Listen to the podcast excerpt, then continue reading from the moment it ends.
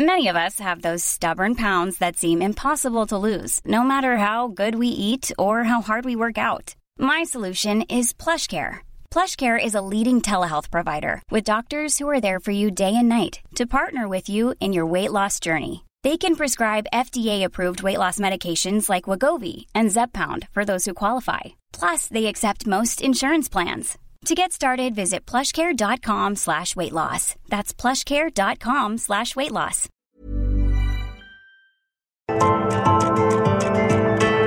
Heraldo Media Group presenta Me lo dijo Adela con Adela Micha.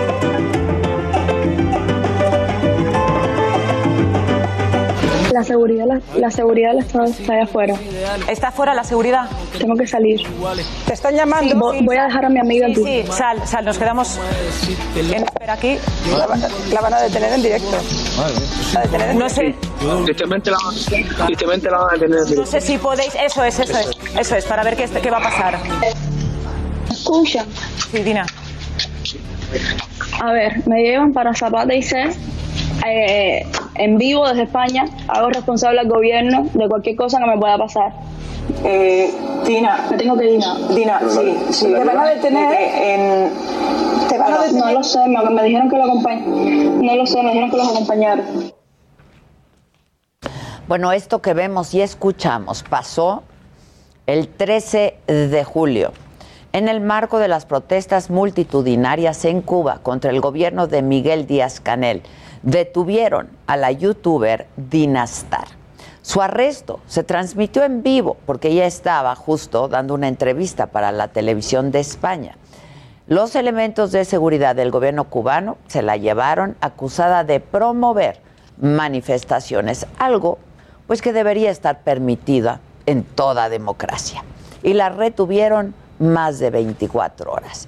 Este es el rostro de la dictadura cubana, control absoluto de todo y de todos. Y bueno, ayer en el desfile cívico-militar del 16 de septiembre, el presidente de México hizo pues algo que muchos, muchos han cuestionado. Convirtió una celebración en un acto político de intereses extranjeros, y no de cualquier país, sino de Cuba, que encontró en un evento que debería ser nuestro nacional el espacio perfecto para publicitar su discurso. Así lo hizo el presidente cubano Miguel Díaz Canel. Vamos a escucharlo. La decisión de invitarnos tiene un valor inconmensurablemente mayor en momentos en que sufrimos los embates de una guerra multidimensional con un bloqueo criminal recrudecido oportunistamente con más de 240 medidas en medio de la pandemia de la COVID-19 que tan dramáticos costos tiene para todos, pero en particular para los países de menor desarrollo.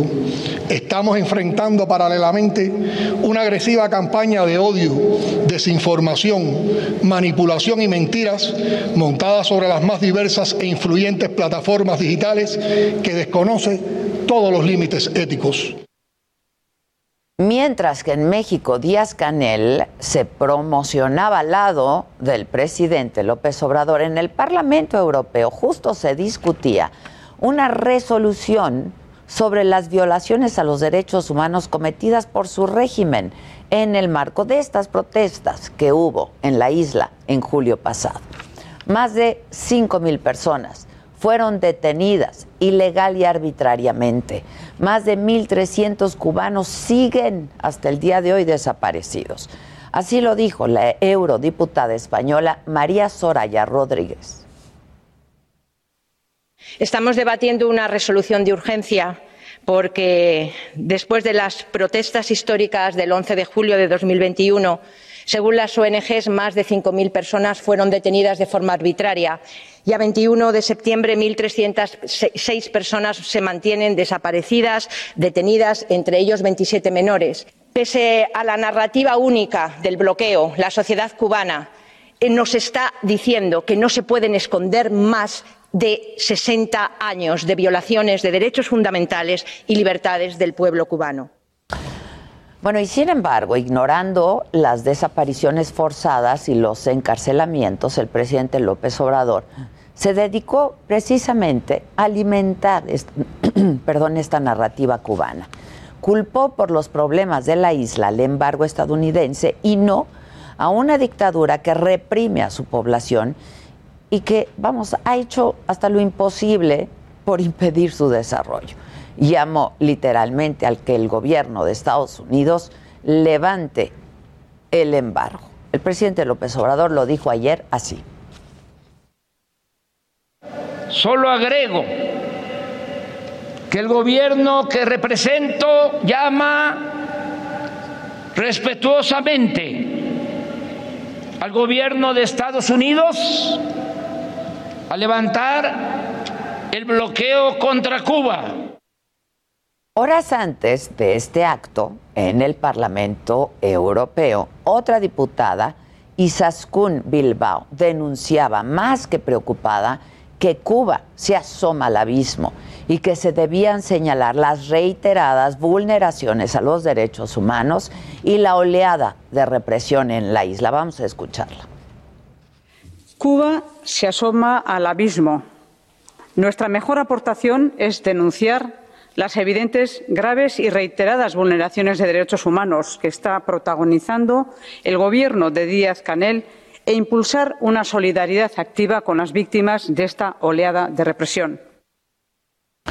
Y en contraste, desde la plancha del Zócalo, el presidente López Obrador, muy lejos de condenar esta oleada de represión, insinuaba que la indignación del pueblo cubano contra su gobierno no tiene legitimidad, sino que es producto de la presión del gobierno estadounidense.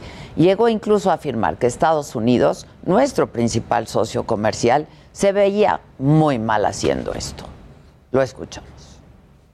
Se ve mal que el gobierno de Estados Unidos utilice el bloqueo para impedir el bienestar del pueblo de Cuba con el propósito de que éste, obligado por la necesidad, tenga que enfrentar a su propio gobierno. Bueno, y en Europa, en cambio, el diputado José Ramón Bausa Díaz hacía un llamado que la verdad viene pues como anillo al dedo. Exhortó a los gobiernos de izquierda que más allá de su ideología reconozcan que Cuba reprimió a su pueblo, utilizando mecanismos que no se veían en mucho tiempo. Esta fue parte de su intervención en el Parlamento Europeo.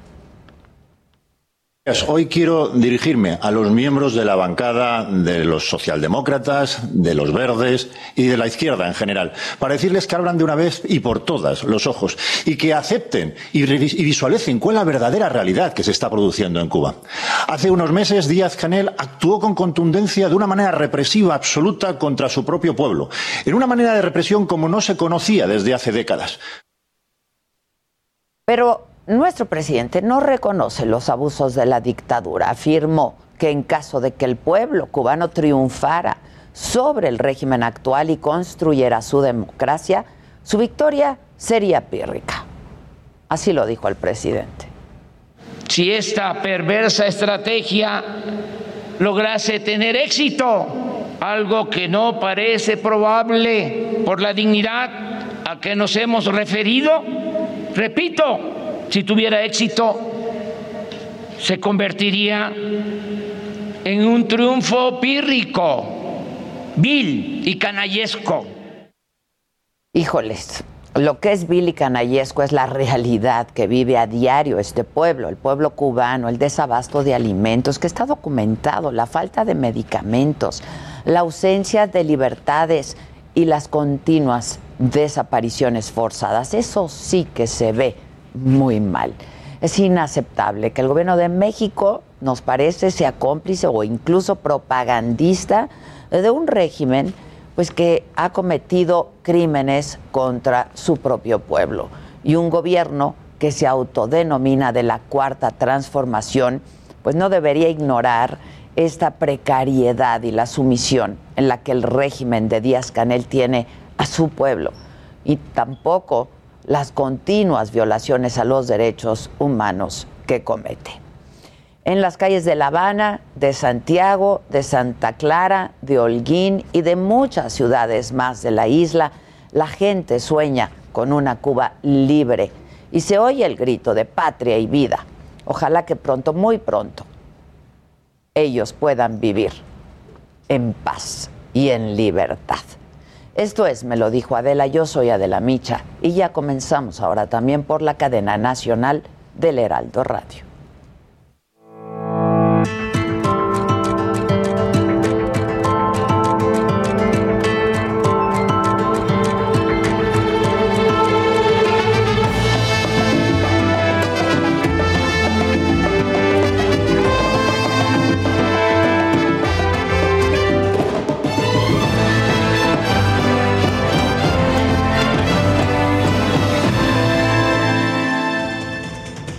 ¿Qué tal? Muy buenos días. Los saludamos con muchísimo gusto y les damos la bienvenida a quienes ahora nos pueden sintonizar a través de la cadena nacional del Heraldo Radio.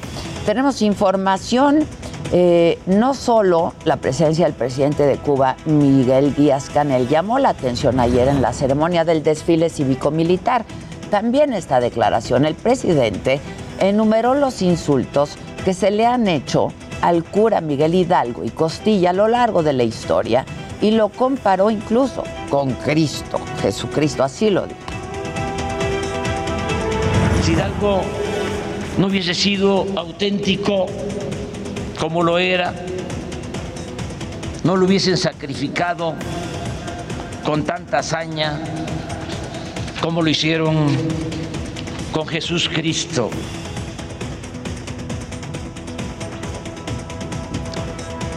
Y en la mañanera de hoy el presidente sigue defendiendo el aeropuerto de Santa Lucía, aseguró que ninguna aerolínea será presionada para que realicen operaciones ahí y dijo que la obra que se iba a construir en Texcoco estaba forzada, comentó incluso que se hicieron actos para justificar el atraco y la corrupción. Lo escuchamos. Casi al mismo tiempo se cierra el aeropuerto de Toluca. Diría que de manera intencional se saturó el aeropuerto de la Ciudad de México para justificar la construcción del nuevo aeropuerto de Texcoco.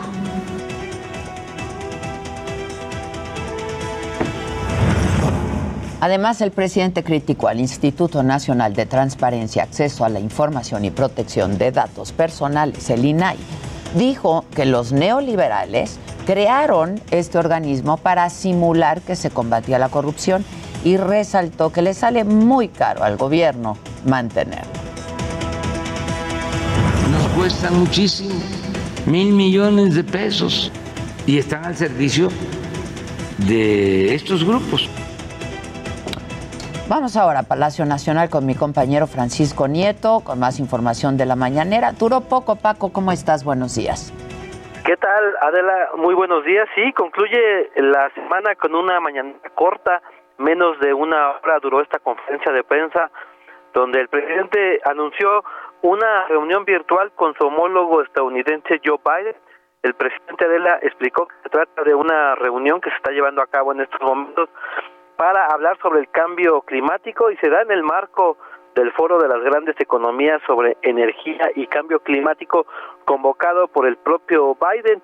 Este encuentro se da también en el contexto de la petición que el presidente mexicano hizo al propio Biden para retirar el embargo contra Cuba. Esto, como tú ya lo adelantaste, pues se dio a conocer en, en el desfile militar del 16 eh, de septiembre y también Adela en esta corta mañanera el presidente dijo que ninguno ningún exmandatario será perseguido por cuestiones políticas. Agregó que no es su fuerte eh, la venganza y su gobierno pues no necesita de ese tipo de acciones para buscar una legitimidad. Explicó que antes pues se buscaba eh, que la gente pues reconociera a los gobiernos que no ganaron en las urnas y bueno, pues metían a la cárcel a un dirigente sindical o topaban otro tipo de acciones para que la gente pues dijera, este nuevo presidente sí tiene pantalones y luego así buscar el aplauso fácil. En ese sentido aseguró que él no necesita este tipo de legitimidad, por lo que no habrá perseguidos aunque hayan saqueado el país, dijo el presidente. Y bueno, Adela, el presidente también se va a elegir el próximo domingo y la mañanera se hará en Oaxaca, no será en Palacio Nacional, donde ya se alista la bienvenida a los presidentes que, que participarán en la CELAC, en esta reunión en donde habrá pues eh, primeros ministros y también presidentes de América Latina. Pues es parte de lo que pasó hoy en la mañanera de la. Sale Paco, gracias. En estos momentos justo se lleva a cabo la ceremonia del tercer informe de gobierno de la jefa eh, de la ciudad, la jefa de gobierno de la Ciudad de México, Claudia Sheinbaum. Vamos a las afueras del Congreso de la ciudad. Ahí está mi compañera Jessica Moguel. ¿Cómo estás, Jess? Es, Adela, muy buenos días. La jefa de gobierno capitalino, Claudia Sheinbaum, ingresó al, Congreso de la Ciudad de México alrededor de las 9.47 de la mañana. Llevaba un vestido blanco y después en la sesión solemne se inició el pase de lista. Asisten al tercer informe de gobierno de la jefa de gobierno capitalino, 33 diputados y diputadas. En este momento se está realizando los honores a la bandera e inmediatamente después eh, comenzará la sesión solemne en la que cada agrupación parlamentaria emitirá un posicionamiento de hasta por cinco minutos. ¿Cuáles son estos grupos parlamentarios que van a emitir su opinión? Eh, Adela, se trata de la Asociación Parlamentaria Ciudadana, la Asociación Parlamentaria Mujeres Demócratas, Asociación Parlamentaria Alianza Verde Juntos por la Ciudad, el grupo parlamentario del PT, después el PRD, PRI, PAN, Morena y al final la jefa de gobierno capitalino Claudia Sheinbaum dará el tercer informe de gobierno. ¿Cuáles son los temas que se espera que, que ella aborde? Pues bueno, se abordarán algunos de ciencia, tecnología, innovación, economía, seguridad, equidad y derecho. También se espera que se hable sobre movilidad y que se toque el tema de la línea 12 del metro. Es un tercer informe, Adela, eh, donde por primera vez la, jefa de gobierno capitalino está presente ante el Pleno de la segunda legislatura con mayoría simple de la bancada de Morena y de los partidos aliados como PT y el Partido Verde Ecologista de México. Se espera que alrededor del mediodía, eh, después de, de, las 12 del mediodía, termine esta ceremonia. Eh, por el momento es parte de la información que nosotros tenemos. Muy buenos días. Gracias, Jessica. Buenos días. Por cierto, en las inmediaciones del Congreso de la Ciudad de México, 418 elementos de la Secretaría de Seguridad Ciudadana están desplegados en este operativo. Ahí está Israel Lorenzana. ¿Cómo estás, Israel? Adela, muchísimas gracias. Un gusto saludarte esta mañana. Como lo señalas, más de 400 efectivos están resguardando todos los accesos aquí al Congreso de la Ciudad de México. Exactamente, estamos ubicados en Allende Itacuba. También tenemos elementos policíacos ya sobre el ex central Lázaro Cárdenas a la altura de Donceles, sobre Belisario Domínguez. Nadie puede pasar, absolutamente nadie, ni vehículos, únicamente con alguna identificación. Esto, por supuesto, para ingresar al Congreso de la Ciudad de México. En su mayoría son mujeres las que están resguardando esta zona y nos llama mucho la atención, Adela, que el día de hoy no ha habido manifestantes, eso es una buena noticia y como lo señalaba mi compañera Jessica, será después del mediodía cuando se liberen los accesos al término precisamente del tercer informe de la jefa de gobierno, Claudia Sheinbaum. Adela. Es la información que te tengo desde las calles del centro histórico. Gracias, muchas gracias Israel. Y vamos ahora con Cintia Stettin. Ella está dentro del Congreso de la Ciudad de México. Ya inició el informe de la jefa de gobierno. ¿Qué tal? Muy buenos días, Adela Tilla, al auditorio. Pues en punto de las 10 de la mañana inició con 53 diputados, pues esta sesión en donde la jefa de gobierno, Claudia Sheinbaum, presentará ante los legisladores el tercer informe de gobierno comentarte que eh, los coordinadores de los cinco grupos parlamentarios y tres asociaciones parlamentarias salieron a recibir a la jefa de gobierno. En este momento ya se encuentra en el Pleno. Estos, en estos, justo en este momento están los honores a la bandera y posteriormente cada uno de los grupos parlamentarios tendrá cinco minutos para dar un posicionamiento. Posteriormente eh, le darán la palabra a la jefa de gobierno para que rinda el informe. Eh, después el presidente de la mesa directiva, Héctor Díaz Polanco, le contestará leerá este informe, le dirá que está congratulado de haya de haberlo recibido y posteriormente terminará este pues este este informe de gobierno de la jefa de gobierno. Comentarte pues que llegaron algunos invitados especiales como la secretaria eh, de Seguridad eh, Ciudadana en representación del presidente Andrés Manuel López Obrador. Este asimismo comentarte que también está la presidenta de la mesa del Senado, Olga Sánchez Cordero, así como el secretario, el director del IMSS, Zoe Robledo, entre otros ya se encuentran en el pleno. Muchas gracias. Estaremos muy atentos y también estaremos eh, atentos eh, de esto, de lo que hay que estar muy pendientes. Este domingo, once y media de la mañana, se lleva a cabo el segundo simulacro nacional de este año. Es el 36 aniversario del terremoto del 85. Se cumplen cuatro años del terremoto del 2017. También el domingo el presidente va a encabezar la ceremonia de izamiento de bandera a media asta en memoria de las víctimas de los sismos del 19 de septiembre de 1985 y 2017. Hay que estar pendientes de ello. En el mundo, el Consejo de Seguridad de eh, la Organización de Naciones Unidas, de la ONU, está reunido en Nueva York para discutir una vez más la situación en Afganistán se planea dialogar sobre los objetivos y la duración de la misión de asistencia de Naciones Unidas en Afganistán. Hoy, cuatro y media de la tarde, la Comisión Económica para América Latina y el Caribe, la CEPAL, presenta el Plan de Desarrollo Integral para El Salvador, Guatemala, Honduras y el sureste de México en el Salón Morelos de la Secretaría de Relaciones Exteriores. Y hoy, a las 7 de la noche, el presidente ofrece una cena a los asistentes de la cumbre de la Comunidad de Estados Latinoamericanos y Caribeños, la CELAC. Mañana a las 8 de la mañana en la Ciudad de México comienza la reunión. Van a proponer la creación de un organismo que sustituya a este, a la Organización de Estados Americanos, la OEA, porque les parece intervencionista.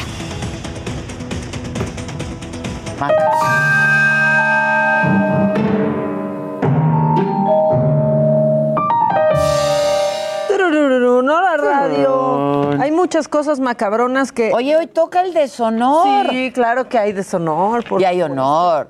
Hay honor. Pues a México. A México. ¿No? ¿Qué otro honor podrías encontrar esta semana? Tú dime, tú dime. Es que ya estoy hecha bolas entre esta semana y la pasada. No dije hoy esta semana de alguien que tenía que estar en el honor. Fue la pasada, ya la, Suprema. Era la Suprema Corte, de Justicia de la Nación. Sí, era, viene. Bueno, ¿qué quieres? ¿Que adelanto el deshonor? ¿O más bien no, una cosa, no, vamos una cosa macabroncita? Bueno, pues ahí les va una cosa un poquito macabrona porque pues a veces es bien feo cuando, cuando se te va por el camino viejo la voz, ¿no? Y así le pasó a esta mujer que tenía que dar el grito, hizo un Lolita Yala. ¡Mexicanos! ¡Viva nuestra independencia nacional! Ay, pobre. Pero ese no es Lolita. No, no. esto es cuando... Hizo un Lolita. No, no, digo, ah. no es, este no es un Lolita, lo que le pasó. ¡Vivan los héroes! Sigue, es que sigue. que nos dieron patria y libertad. por ejemplo, se me cierra luego la garganta con el aire acondicionado del estudio, pero no es un lolito. No, porque no es gallo. No. Digamos, un gallo. Pero ese sí, bien que sí? Pues es que persistía. Persistía. Persistía. Sigue tratando. Mira. Te escucha borroso. Morelos! ¿Ves? Ahí está. revoloteándole en la garganta. Así ya desde antes, ¿verdad? Oye, ¿Ya viste el súper? ¡Doña Josefa! No, no, es Lolita. Ese sí no se va, no se fue. No, no se fue, no se va. ¡Viva Abasolo! Ya, que pare, pobre mujer. ¡Viva Matamoros! Sí, ya, ya. Ahora sí ya se fue, ¿verdad? Pues ¡Viva Leona Vicario! Ya, ya. Ya, ya se fue. La voz clarita. Mira, Déjalo ir si regrese era tuyo. No, no, nunca lo fue. Híjole. Escucha borroso. Se escucha borroso. Pobrecito. ¿No viste el súper? Se le atragantó la independencia. Se le atragantó a muchos, a muchos. Sí, sí. A muchos que tienen más de 30 y siguen viviendo con la mamá, se les atragantó la Ah. independencia, ¿no? Mucho festejando la independencia, pero el desayuno, ¿quién se los hace? La mamá. La mamá. La mamá. ¿Quién les, quién les plancha las playeras? Porque nadie se las plancha. La mamá. Sí, ya también. Sí, sí, sí. Celebren la independencia suya, propia, de ustedes. Para que quede claro. Para que quede claro. Luego andan, ay, que ya tengo tantos años y que, bueno, pues, Pues demuéstralo. llégale. Actúa en consecuencia. Lléguenle, lléguenle. Vamos a hacer una pausa rapidísimo y vamos a volver con eh, Ricardo Pascoy, que ya está aquí en nuestro estudio. Él fue embajador de Cuba hace 20 años. Regresamos con más de Me lo dijo Adela por Heraldo Radio.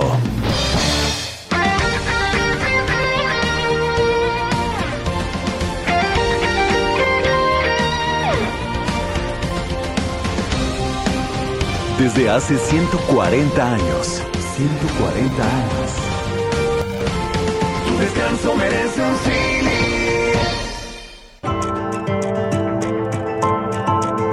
Continuamos en Me lo dijo Adela. Bueno, estamos de regreso y a mí me da mucho gusto reencontrarme con Ricardo Pascoe, columnista, ex embajador de México en Cuba. ¿Cómo estás, Ricardo? Ya, la verdad es que ya hablábamos durante el corte, platicábamos un poco y recordando, ¿no? Este, Aquellos tiempos. Algunas historias que tienen 20 años. 20 años, 20 años, Adela. sí. 20 años, Adela. La última vez que me entrevistaste fue cuando regresé de Cuba. De Cuba, si te claro. acuerdas. Sí, sí, sí. Fue hace 20 años, justamente. Regresaste de Cuba, pues porque pues, te despidieron, ¿no? Sí, me, así me es. decías hace un rato. Pues, Así sí, es. estuviste dos años como embajador. Así es. Dos años. Pero es que te toca un momento muy complejo, ¿no? El come si te vas, en fin.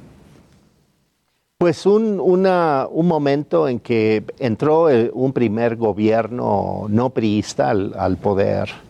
Eh, y de hecho la encomienda que me dio el presidente Fox la noche que lo vi antes de, de salir para, para Cuba eh, fue eh, que quería que yo mejorara la relación con la isla, que de alguna manera hubo roces en la época de Concedillo, este, encuentros con, con la oposición y el disgusto de, de Fidel. Él había hablado de que los niños mexicanos saben más del pato Donald que de Sí. sus héroes. Sí, sí, sí. O sea, ese, si te acuerdas de toda esa historia claro. ¿no? de esa época. Entonces, bueno, la idea de que me dio Fox, la encomienda concreta que me, que me encargó era mejorar las relaciones políticas y económicas. Y entonces fui complacido con esa misión, sabiendo que era una tarea compleja, eh, pero, eh, pero convencido de que era posible y que era necesario. Aunado a una situación estratégica que se dio en ese momento, que lo, lo menciono porque tiene un poco que ver con lo que está pasando Ahora. hoy. Y es que Fox eh, tenía, eh, había establecido una muy buena relación con Fidel Castro, personal. Este, él había viajado a Cuba cuando era gobernador de Guanajuato, eh, habían tenido una relación muy, muy buena, cercana, y al mismo tiempo eh, Fox eh, tenía una muy buena relación con el presidente Bush. Dos granjeros, botas, Sí, claro. sombreros. Rancheros. De hecho, eh, Bush hizo su primer viaje internacional Aquí, aquí, claro, en México, al rancho, al rancho de Fox. Entonces, eh, mi, mi reflexión sobre eso era de que en ese contexto, México tenía todas las condiciones para ser un, inter- un excelente interlocutor. Para mediar, sí, claro. Para mediar, para crear buenas condiciones, un diálogo distinto, eh, buscar soluciones a la relación bilateral. Em, bueno, finalmente no se dio, como sabemos, eh, las, las cosas fueron por, por otro camino, más bien de confrontación, y yo siempre lamenté no por, por, por coincidir con Cuba, sino porque me parecía que no era, no era el papel de México, no ser eh, antagónico para con Cuba. Como también te diré que tampoco es el papel de México el que anunció ayer el presidente López Obrador en el Zócalo, que es rendirse ante Cuba y adjetivar a Washington, que tampoco ese es el papel. Entonces son como los dos extremos. Lo que hizo Fox, que era eh, finalmente este, eh, crear un antagonismo innecesario, en mi opinión, sí. como también tampoco lo que está haciendo López Obrador, que es rendir esa pleitesía absolutamente innecesaria, melodramática y, y poco reflexiva en términos de, de la historia y lo que requieren los países de lo que hizo ayer en el Zócalo. Entonces, lo pongo simplemente como, como elemento Como de la contexto, como contexto que hay que entender por qué es tan compleja la situación y por qué lo que hizo ayer López Obrador contrasta con lo que han hecho otros y con lo que creo que se hizo en, en la época en que yo estuve de, de embajador, y que en ambos casos me parece que fueron equívocos de México, eh, porque tan equivocado lo que, lo que Pues quiso sí, porque generó una tensión, ¿no? y, y- y te- y tensiones que no te resuelven el problema, Claro. que es buscar un diálogo fructífero. Y tenía la oportunidad. Absolutamente, absolutamente había las condiciones para ello y se perdió la, la gran oportunidad. Eh, y bueno, quienes curiosamente construyeron puentes, y esto es una, una lección para diplomáticos, pero también para hacedores de la política, que es que Obama y Raúl fueron capaces de crear un canal discretísimo de negociación que terminó con un anuncio que sorprendió al mundo. Pero ya lo tenían armado, ya lo tenían hecho. Eh, y fue una excelente negociación desde mi punto de vista, especialmente para los cubanos, porque la exigencia hacia Cuba era abrir su economía, pero no era la exigencia de que cambiara su sistema político, un poco al estilo vietnamita, en mi opinión, como hacer economía de mercado, pero tú mantén tu control que tienes ahorita, a ver qué, qué sucede en el futuro. En el fondo Obama aceptó eso. ¿Pero qué sucedió en el No, lo que sucedió es que lo echó a perder Fidel. En, en el, en el Congreso del Partido Comunista Cubano, en marzo o abril de- del 2016, llegó Fidel y le exigió al Partido Comunista Cubano que echara ah, atrás el acuerdo que su hermano había, Había- pactado con, con Fidel. Es decir, te- y ese hecho es importante porque te refleja una división que subsiste en la dirección política cubana. Hay quienes creen que hay que abrir y están convencidos, de hecho.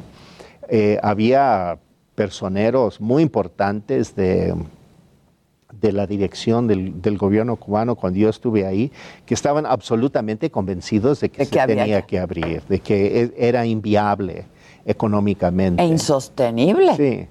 Y había la línea dura que, que sostuvo Fidel de que no le vamos a pedir nada a nadie. De hecho, en ese congreso hay un famoso discurso de Fidel, que es su último discurso, porque en noviembre decide morir y se murió y dejó a Cuba sin soluciones. Pero de ese mismo año, del 2016, pero él en ese, en ese congreso del partido, él dice, no le, no le vamos a pedir nada a nadie, menos al imperio, ¿no? Una cosa así muy arrogante de autosuficiencia y deja a Cuba en la pobreza. Es lo que hizo en concreto y sin libertades políticas. Entonces tienen lo peor de todos los mundos. No tienen economía, viven la pobreza absoluta, no tienen salida alguna y no tienen libertades. Entonces, bueno, es, Ahora, es lo peor. de- pareciera, 20 años después, ¿no? Que se sigue culpando a Estados Unidos de este embargo y, y- y de, de la situación, ¿no? Que, el, que el- como si el embargo fuera consecuencia de, pues, la vida de los cuba, del pueblo cubano, ¿no? Es, es una vida eh, pues muy deteriorada en muchos sentidos, Ricardo. Y, mi pregunta es, ¿es así? Vamos, eh, ¿es responsabilidad de Estados Unidos? No, yo, bueno, yo creo que no. Ahora, creo que el, el embargo es una coladera. O sea, las cosas transcurren por arriba, por abajo y por todos los costados. Y, Cuba tiene comercio con todo el mundo. Incluso hay que decirlo, todo el pollo que se consume en Cuba, todo el puerco que se consume en Cuba, viene de Estados Unidos, viene de los granjeros del Middle West de Estados Unidos. Las medicinas que se consumen en Cuba vienen mayoritariamente de Estados Unidos. Pero no hay medicamentos, pero hay desabasto. Bueno, pero, pero porque no hay dinero. Ahora, ese es, ese es otro tema. El gran mito de, de Cuba es que ofreció una utopía aparentemente exitosa y diferente en los años 70, 80 este, a América Latina. Y por eso fue, Cuba siempre ha sido visto como una, como una alternativa, una opción de modelo de desarrollo absolutamente exitoso. Pero ¿cuál era el problema? Todo eso estaba pagado por los soviéticos. O sea, la, la, Unión Soviética podía, porque Cuba es una isla pequeña, con una población pequeña, entonces era posible entregar 11 millones de dólares diariamente. 11 millones de dólares diarios. Diarios a Cuba en, el, arco histórico, así fue, este, y solventar la situación de Cuba y dar la apariencia de tener una prosperidad y un éxito que no era tal. Tan es así que cuando desaparece la Unión Soviética se colapsa completamente Cuba, porque vivía de eso, vivía de un subsidio soviético. Eh, trataron de volver a una especie de esquema de subsidio con Venezuela eh, vía el petróleo, pero también se colapsó eso. Entonces hoy no hay opción y los chinos no son opción porque los chinos te pueden construir un tren o una central eléctrica o una presa pero te lo cobran y te lo cobran en serio, o sea, lo tienes que pagar, no hay nada regalado. Por Adela, yo creo, casi, casi. bueno, no, casi, casi, casi, ¿eh? casi. casi, Entonces, eh, es inviable la economía cubana, no tiene salida. Eh, en realidad lo interesante aquí, Adela, es la negociación que había hecho Raúl con, con, Obama, Que, me parece muy interesante. Es una historia no conocida mucho, creo, eh, donde intervinieron de manera importante los, la, la dirección vietnamita, que tienen mucho prestigio en la dirección del Partido Comunista Cubano. Los vietnamitas digo, para entender la complejidad de la historia, el viejo enemigo de Estados Unidos, ahora convertido en el gran amigo de Obama, metidos en el, en el acuerdo transpacífico. ¿Te acuerdas del famoso acuerdo transpacífico, Del cual, por cierto, México es miembro. Sí, sí. Este acuerdo transpacífico, que era el proyecto de, de, de Obama para contrapesar a los chinos, tenía uno de sus ejes fundamentales la participación vietnamita, porque los vietnamitas temen más a China que a cualquier país del mundo. Sí, sí.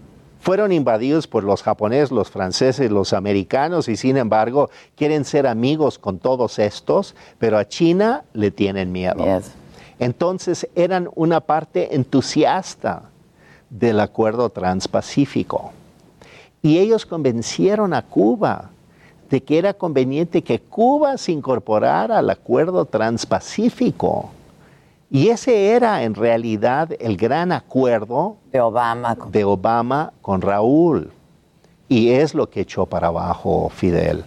Entonces, realmente se perdió una oportunidad histórica muy interesante. Habría, habría sido una cosa eh, de un cambio histórico. Ahora, una parte de la dirección cubana hasta el día de hoy sigue pensando que esa es una opción correcta. Ah, todavía. Sí. Entonces, por eso eh, Cuba hoy tiene una dirección dividida. Y en ese sentido, Díaz Canel, ¿a quién representa? Bueno, salió con la línea dura. Ya ves que el día de las manifestaciones dije, se dio la orden, todos al combate, ¿no? Sí, sí. Este, Y, y mandó la represión. Pero dentro de la dirección cubana no estaban muchos de acuerdo, acuerdo con, con lo eso. que él hizo. Y pensaban, bueno, uno, que en todo caso, si lo vas a hacer, no lo dices. Y menos en la televisión y que todos te graben y que todos digan, bueno, este es un represor, porque Díaz Canel será para la historia un represor.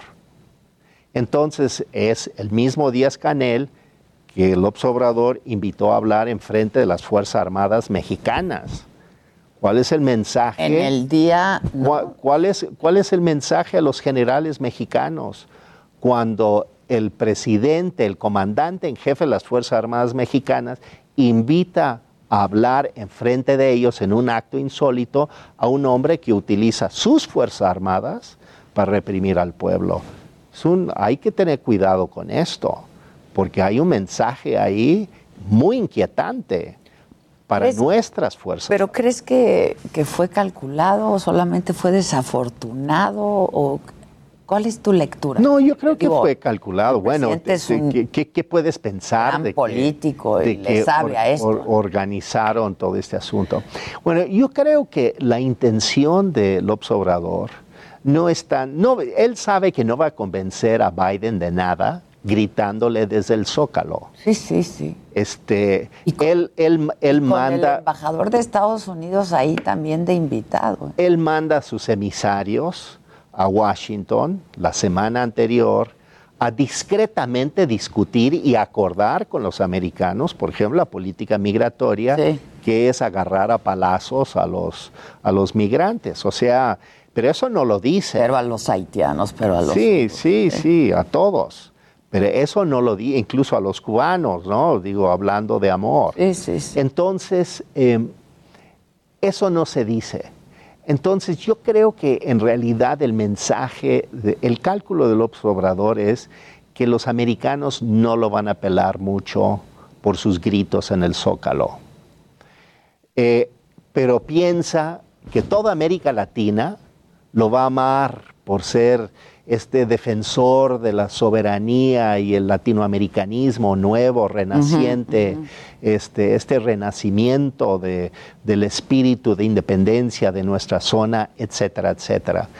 Piensan en la Cancillería mexicana y en la Casa, el Palacio de Gobierno, que viene un, eh, un renacimiento de la izquierda en América Latina, que viene una oleada, Oleada. De izquierda en América Latina y que López Obrador va a estar a la cabeza. Al frente. Es como si fuera el nuevo Bolívar. El nuevo Fidel Castro, el nuevo Martí, el nuevo lo que quieras, ¿no? O sea, se consigue, porque él fantasea con eso, Sí, sí, sí. Ya se ve, dice que nunca quiere estar en una estatua. Entonces, cuando dice que no quiere estar es, porque, porque quiere estar, claro, ¿no? claro. Entonces ya se ve montado en un caballo con su sable desenvainado este, y su quién sabe qué, ¿no? O sea, la, Sí, sí, sí. la- la- la gorra de la Revolución Francesa en la cabeza. Este, pero eh, es una fantasía más, porque ve nomás lo que acaba de suceder en Es las otro ele- momento histórico. no, pero además ve lo que acaba de suceder en las elecciones en Argentina el, sí. el domingo pasado. Su gran aliado más firme, más cercano, Alberto Fernández, presidente de Argentina, acaba de recibir él y Cristina Kirchner y, eh, y todo el peronismo argentino una súper bofetada en la cara, un rechazo absoluto, dicen ellos mismos, de las clases medias argentinas. Pero ellos reaccionan de otra manera, ellos lo han tomado como una crisis absoluta y lo es, este, porque es un rechazo a su modelo. Entonces, ¿qué izquierda ascendente en América Latina? Por favor, no es el caso, es, es una fantasía. De Venezuela. Entonces, sí, Venezuela, Bolivia, Nicaragua y Cuba, nuestros mejores amigos, ¿qué es eso? No, no ofrecen absolutamente nada. Entonces, yo creo, yo, a mí me preocupa muchísimo pensar este, de, de este, de esta dinámica, de que la política exterior se basa, se fundamenta en una fantasía política, en una fantasía de algo que no está sucediendo, pero que ellos quieren que suceda. Es como el viejo conflicto entre tu ideología y la realidad. Bueno, yo voy a obligar a la realidad a ajustarse a mi ideología, ya no me importa nada, ¿no? O como lo que dice Woody Allen, ¿no? Si estos son mis principios, si no te gustan, te los cambio Claro, por otros. Por otros, sí, claro, claro. Pero está, está muy complejo, ¿no? Ahora, este, pues esto a la Casa Blanca, lo de ayer, no le preocupa, ¿no? Vamos, ¿no? Yo, yo creo que no excesivamente. Yo creo que lo, lo anotan en la libretita que tienen que se llama México, ¿no? Como, como, muy bien, ya escuchamos el grito ahí este, desaforado en, Sí, sí. en el Zócalo mexicano y vamos a ver este, cómo, se, cómo se desenvuelve. Pero yo tengo la impresión de que no es un elemento que va a distorsionar eh, la relación, a menos de que sucedan otras cosas más importantes.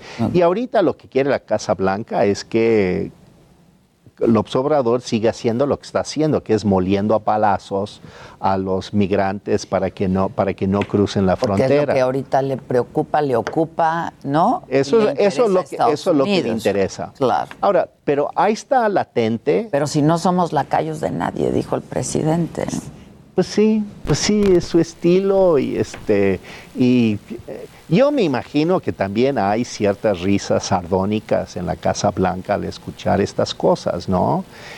Pero, eh, pero no quiere decir que no lo tomen en serio. Sí, Quiere claro. decir que se apunta en la libretita eh, que se llama México y, y Archivo veremos más. México. ¿no? Archivo, Archivo México. Archivo México. Oye, esto está pasando ahorita en la Embajada de Cuba en México. ¿Quién está ahí, Gerardo? ¿Cómo estás, Gerardo?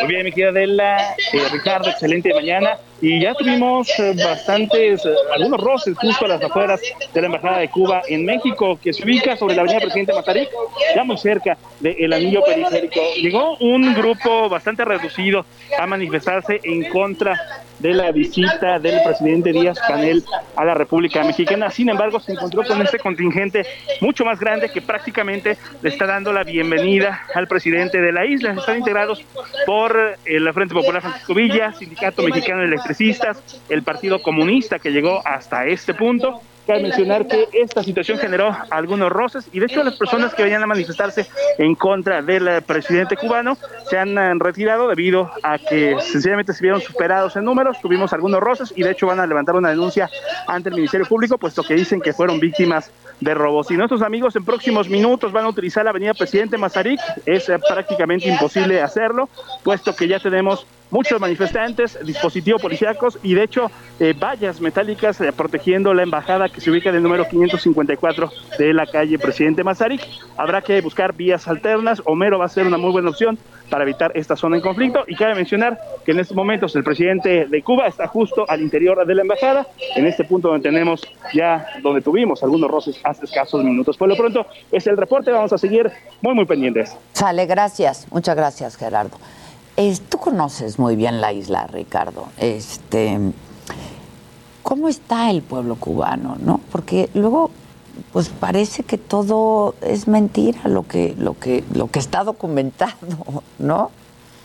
Eh, ¿Cómo está el pueblo cubano? No, hay, hay una gran desafección, gran desafección y un e- eficiente aparato de control.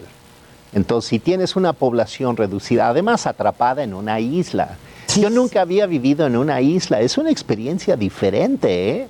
O sea, no, no es lo mismo tierra firme, aunque esta tierra no es tan firme y tiembla cada ya ni 19 de digas, ya ni digas.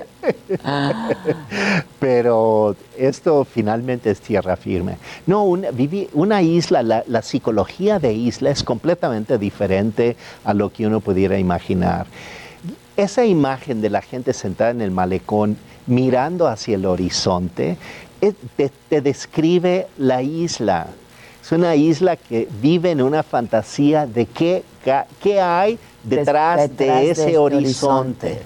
¿no? Y entonces es, es una, es una eh, psicología de reclusos, o sea, porque estás recluido en la isla. eh, Aislado. Ves, ves por la ventana allá afuera, te imaginas qué podría ser irme de aquí, liberarme de esto, y después encima de eso, pues tienes un gobierno que no te permite expresarte ni Represor. tener, ni tener libertades. ¿no? Represor. Ricardo, siempre es un gusto platicar contigo. Pues Espero verte muy pronto y muchas Claro gracias. sí. ¿eh? Gracias Adela, por gracias. De verdad, gracias. Este, ¿Hacemos una pausa o vamos con.? No, va- vamos a hacer una pausa y regresamos. No se vayan.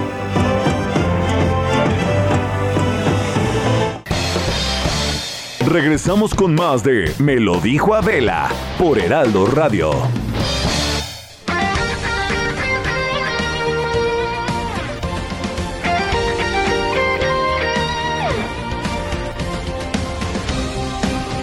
Desde hace 140 años.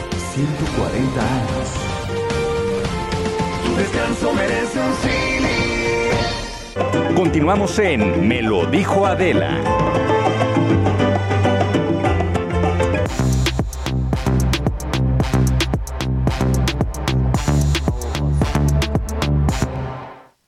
Oigan, pues ahora está con nosotros, ya estamos todos a la mesa para quienes nos escuchan en radio, Luis G.I.G., Maca, Jimmy y Dani, una servidora, y Liliana Suárez, ella es presidenta del Comité Paralímpico Mexicano. 22 medallas, ¿no? Nos trajeron 7 de oro, 2 de plata, 13 de bronce. Pues como siempre, felicidad, sí, aplausos. El Jimmy ya iba a aplaudir. Sí, felicidades. La verdad es que siempre nos dan ustedes los buenos momentos. No, Sí. la verdad. pues los chicos son los que sí, vas hacen su mejor papel. Claro. Liliana, pero tú, que la gente sepa, ¿no? Que desde que tú llegas, por ejemplo, al Comité Paralímpico Mexicano, empiezas a hacer cambios y dices, ¿dónde están las estructuras que no están correctas? ¿Y dónde se tiene que preparar a la gente? Porque ni siquiera sabían cómo tratar a los mismos atletas paralímpicos que son de los que menos o, es, o nulo apoyo tienen, ¿no? Sí, se ha tratado de generar esas sinergias con las instituciones, con la in- iniciativa privada, con el gobierno, en este caso con la CONADE, y bien, generar estructuras, porque cuando yo llego al Comité Paralímpico no había una estructura como tal, entonces hay que empezar a romper paradigmas, crear estructuras, crear una conciencia de la inclusión hacia las personas con discapacidad, que vean el deporte como una parte esencial de, de la vida, ¿no? Y una continuidad de la parte rehabilitatoria. Desde que tú empezaste tu carrera, eh, te enfocaste de entrada en, en niños que tenían problemas también de, de salud y desde ahí arrancas 18 años de, de trayectoria. Pero, ¿cuál es? ¿18 años ya? Ya 26 años. 26 Ah, años, 20. 18 años que estuve al frente de un centro de rehabilitación, Ah. bueno, y una... Primero al centro de rehabilitación, la parte de la inclusión, y después estuve eh, en el área ya meramente laboral y ahí me tocó convivir de una manera directa y anteriormente pues he estado con niños de calle. Con los niños de la calle son los 18 años, es donde hablamos Ya. de esta situación de inclusión. Ya, ya, ya. Ahora, tú decías CONADE, pero la realidad es que en, en nuestro país los atletas en muchas ocasiones tienen que ver por, por sí mismos, ¿no? Y es el caso de los atletas también paralímpicos, porque los paralímpicos son los que menos se voltean a ver y son los que, ya lo dijo bien Adela, siempre nos dan los buenos resultados. Sí. Siempre. En esta ocasión, los olímpicos dieron cuatro de bronce y nuestros paralímpicos dieron 22 medallas, siete de oro. Sí, sido, fue un trabajo pues de muchas exigencias. Fue un trabajo que se realizó en equipo, fue un trabajo en equipo, equipo multidis- multidisciplinario, la parte del COPAME, la parte técnica de la- los analistas, crear una, unos criterios de selección muy estrictos que fueran a darnos resultados y obviamente esas exigencias pues van de la mano con el trabajo de los atletas. Entonces estuvimos trabajando de la mano con ellos, estuvimos llevándolos Eh, desafortunadamente pues pasaron muchas cosas, ¿no? Nuestro pronóstico frío, o sea, Claro. ma- matemático eran un poquito más de medallas. Ah, sí, ¿cuántas? Eh, alrededor de 26. Ok, no tienen llenadera, pero la verdad es que lo hicieron muy bien, muy bien. ¿A qué, a qué atribuyes esto? Que, que siempre nos dan ¿no? mejores noticias y más medallas eh, los Juegos Paralímpicos, que México nos trae más medallas. Yo creo que a, la, a esa parte de los atletas que siempre han vivido en lucha, ¿no? Siempre he vivido en lucha, en estar buscando siempre mejorar, encontrar una situación difícil. Nosotros, pues del día uno de la pandemia se suspendió todo, que si iba a haber juegos, que si no iba a haber juegos. Fue una situación muy, muy complicada, ¿no? Tener preparado, pues, todos los atletas para participar en Tokio y de repente ponerle pausa váyanse a sus casas, trabajen desde casa y pues les dimos un seguimiento, se le dio un seguimiento y vimos cómo entrenaban en las, en las azoteas de sus casas, en sus recámaras y cuando hubo la oportunidad ya de, de incorporarse, incorporarse con todo, ¿no? A modificar una actividad de los entrenadores eh, titánica, tener que ajustar todos los programas de entrenamiento para la justa deportiva y pues yo siempre he hecho lo que ellos tienen esa resiliencia, ese poder enfrentar las adversidades Sí, sí, es que su- y hacer de cara. Su vida es una lucha. Su vida es una Su lucha vida constante. Es una lucha entonces, eso fue constante. una lucha más, en donde supieron aprovechar las, pues de alguna manera las debilidades ¿no? que tuvimos, porque sí, este, efectivamente pasaron muchas, muchas cosas que pocas personas saben lo que hubo detrás de todo ese trabajo y lo que se vivió ya en Tokio, ¿no? Porque Claro. fue muy, muy difícil. Yo la, lo llamaba y les decía, es que si algo puedo destacar de toda la delegación es la resiliencia, ¿no? Claro. Era una cosa, luego otra cosa y luego otra cosa. Y al final, bueno, pues se lograron los resultados. ¿Cómo qué? Cuéntanos. Ay, bueno, pues por ejemplo tuvimos casos de COVID, atletas de COVID, Ok. que finalmente su situación no, este, sí repercutió de alguna manera en un resultado. Al final pudieron participar, pero corrían el riesgo de no participar eh, en un campamento, en el campamento que se iba a realizar en, en Hiroshima. Eh, llegan de aquí, de aquí salen con una con una advertencia, ¿no? De haber estado en contacto cercano con un caso COVID. Son detenidos en Tokio. Cuando logramos liberarlos en Tokio con la, con la ayuda de la Embajada de México en Japón, logramos liberarlos. Eh, resulta que pasan dos horas y estábamos felices porque llevan a, a poder viajar a Hiroshima y se iban a concentrar todo el grupo. Y alguien da positivo. Y alguien dio positivo en el avión, o sea, no fue de la delegación, fue un caso positivo de un japonés y entonces 14 atletas, 14 personas de la delegación entran en cuarentena. Entonces, eh, establecer cómo van a entrenar, cómo van a estar aislados, cómo se va a llevar ese aislamiento a distancia, porque estaban en Hiroshima, fue muy difícil. Cuatro se quedaron en Tokio, otros sí pudieron viajar. Entonces, ya finalmente terminaron su cuarentena en la villa terminaron su cuarentena dos días y nos avisan que en uno de los últimos, casi los últimos grupos que viajaban, otro caso positivo a COVID.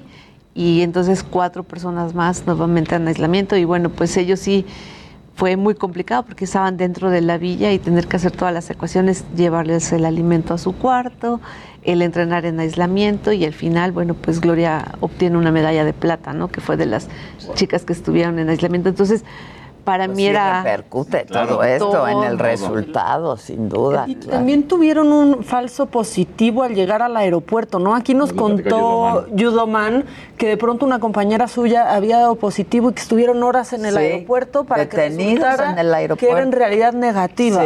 Sí, Lenia, Lenia Rubalcaba, ella había dado positivo a COVID, terminó su periodo médicamente hablando, pues ya la es considerada apta para viajar.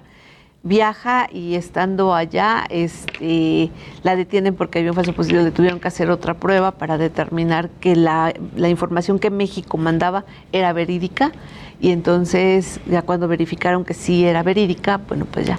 Y ya estando allá, pues ningún mexicano, gracias a Dios, dio positivo, no hubo ninguna complicación, salvo todas esas situaciones que finalmente descontrolan al equipo, ¿no? A todo. O sea, te- se tienen que hacer adecuaciones desde ya haber planeado cómo iban a estar este, instalados en las habitaciones y de repente, pues no, porque toda cambia la- todo. el diseño, la logística, toda la logística, porque y todo se termina tiene... siendo atípico porque ni siquiera podían convivir. O sea, era de la, de la villa a entrenar al deporte y nada más era lo único que pasaba.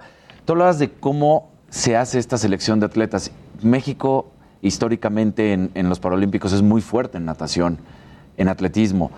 ¿Cómo se hace esta selección de la que tú estabas comentando? Y además, pues ya muchos de estos atletas también el tiempo pasa y hay que renovar, ¿no? Sí, como ustedes pueden ver, ahorita son muchos atletas jóvenes los que trajeron las, esas preseas. Eh, pues se, se crean comisiones técnicas, desde mi gestión empezamos a crear comisiones técnicas por cada una de las disciplinas que son integradas por los directores técnicos de las federaciones y entrenadores nacionales de la especialidad. Entonces se crean eh, criterios muy específicos que tienen que cumplir para poder formar parte de la selección y sea un proceso transparente, no tengamos que fue alguien que no cumplió, ¿no?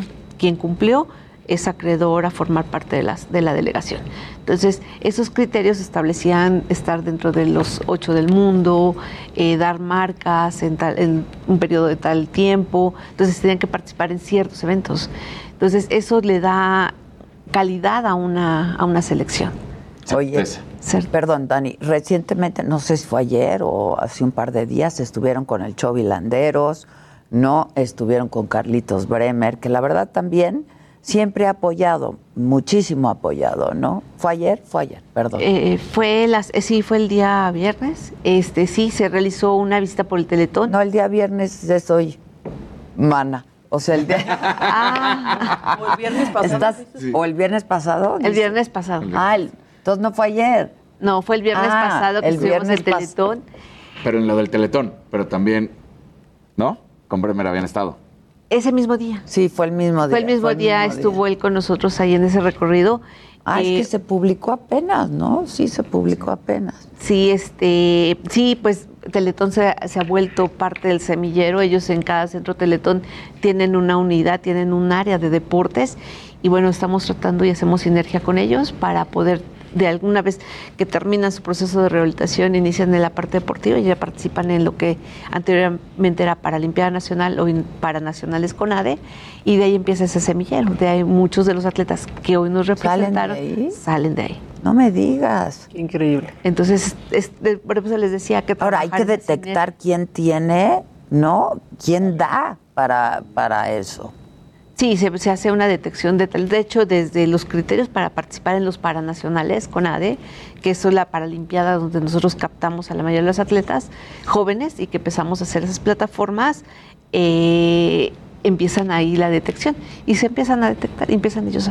hay una etapa crítica que es la que yo digo que es donde hay que poner mucha atención y pues buscamos generar esas políticas públicas que hagan ese énfasis, porque terminan su proceso de Paralimpiada Nacional y a que se vuelven consolidados, pasa un tiempo en el que no hay un apoyo y es la familia, cuando la familia y pues los apoyos que buscamos para que puedan continuar en ese proceso. Ya. Hay como hay un espacio. Hay un ¿no? espacio y Donde como una brechita O lo que- podrían dejar o ya clavarse de verdad. Sí, es ahí donde muchas veces perdemos atletas. Entonces pudiéramos tener un semillero más amplio. Si en esa brechita buscamos, aprieta. a- se aprieta. Entonces está buscando la manera de poder buscar cómo eh, darle ese seguimiento a los. ¿Y? Pues ahí vamos. ¿Qué ha pasado? Ah, ¿Y pues qué ha eh, pasado? ahorita se detuvo el- la, la estrategia, la tenemos planificada para el 20, pero no hubo eventos. Mm. Entonces eh, tenemos en el mes de octubre los paranacionales Ok. y de ahí se va a empezar a ver y amarrar ese espacio, esa parte. que- porque sí, ya muchos atletas Porque si no claudican. Sí, muchos, ajá, se han perdido muchos talentos porque no hubo un apoyo, una detección o un seguimiento, de todos ellos. Seguimiento, Entonces, claro. ahorita ya se rompió con esa brecha generacional y hay que darle seguimiento para siempre tener generaciones, ¿no? Liliana, ahora, 22 eh, medallas en estos tiempos, pues es un logro gigantesco, ¿no? Me imagino que ustedes también han de haber fomentado algún tipo de estrategia, por lo que comentabas de que los atletas tenían que entrenar de pronto desde su casa y era algo a lo que no estaban acostumbrados. Sí, eh, se tuvieron que implementar. eh, cuando sabemos que finalmente si van a suspender los juegos definitivamente, bueno, pues no tendría sentido trabajarlo. Pero cuando había esa esperanza de que pudieran realizarse y cuando se dice que sí, entonces se empiezan a generar y se empieza a trabajar con ellos a distancia, vía Zoom, los entrenadores estuvieron muy de cerca con ellos, este, se les brindaron los apoyos pues que estaban a nuestro alcance para poder este, darles esa continuidad, ¿no? Y entonces darles ese seguimiento, eh, hacer interacciones. Hicimos una estrategia con varios países en América, con el Comité Paralímpico de las Américas, entrenamientos este, de América, por ejemplo, un entrenamiento de atletismo, cómo entrenaba en Bocia, cómo entrenar. Entonces empezamos a hacer como una, unas pequeñas clínicas eh, a nivel América. Ya. Para Pero que con todas las limitaciones que tienen, ¿no? Así De, de poder entrenar, o sea, los espacios. Sobre todo eso, sobre todo los espacios. Los espacios, Las claro. instalaciones que no, han, de no. estar espe- o sea, han de ser especialmente creadas para, Adaptadas. para ellos, ¿no? Y ahora entrenar desde su casa de ser complicado. Ahora, hablabas todo el tema de la resiliencia que, que- que ha habido, pero al final estamos hablando de competidores que tienen en el, A- en el ADN eso, el estar venciendo retos, ¿no? Entonces, por un lado, si tienes al, competidor que igual tiene esta misma pues ADN y también pues quizá la misma empatía, ¿no? Sien- ¿Sienten eso al, al momento de las competencias versus los rivales? Sí, sí, sí, definitivamente eh, se, se- se siente, o sea, no nada más los mexicanos, sino todo el mundo trabaja un proceso de resiliencia muy fuerte. Algunos países con fortalezas, porque yo, pues, previo a que fuéramos, se hacía un análisis, ¿no? Europa va muy arriba, muy adelantado, porque ellos tuvieron eventos. Realmente nosotros como México no pudimos participar en eventos europeos. Ellos por esa sí. ellos sí pudieron tener esa participación. ¿En qué, ¿En qué nos repercutió la no participación? En no alcanzar puntajes, por ejemplo, en ciclismo, que nos faltaron dos puntos para poder llevar a un representante de ciclismo. Sí, porque otra de las cosas que se buscó en la gestión durante este ciclo fue ampliar la cantidad de este, disciplinas a participar. Entonces debutamos en dos, que era el para remo y el para taekwondo.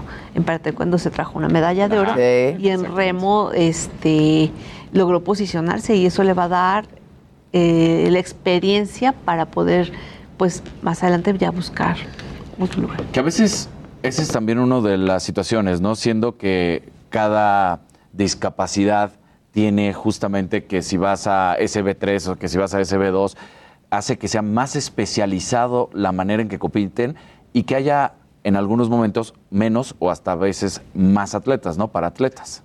Sí, eso es la clasificación deportiva. Los atletas tienen que participar en equidad de condiciones y se hace previo una clasificación. De hecho, tuvimos que participar el año, este año, perdón, a principios de año, para buscar la clasificación de los atletas de, nata- de natación. Aunque nos hubieran dado este, más plazas, si no tenían esa clasificación deportiva, no, podían participar. No pasaban, no, no podían participar. Entonces, todos tenían que estar clasificados, que ese fue un primer reto, buscar espacios en donde clasificar, pelear como México esas clasificaciones, esos lugares de clasificación, este, para poder participar. Ese fue el primer reto. Pues la verdad, muchísimas felicidades, Liliana.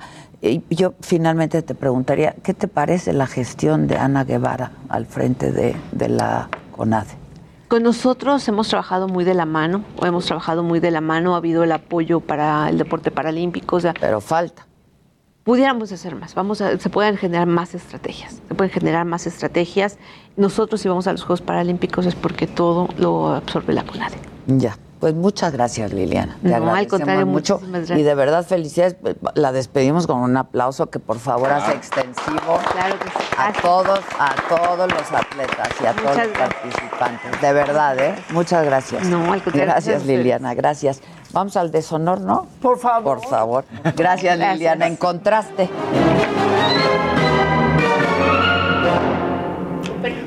Bye. Bueno, pues ya hubo honor de la semana, ¿no? Exacto.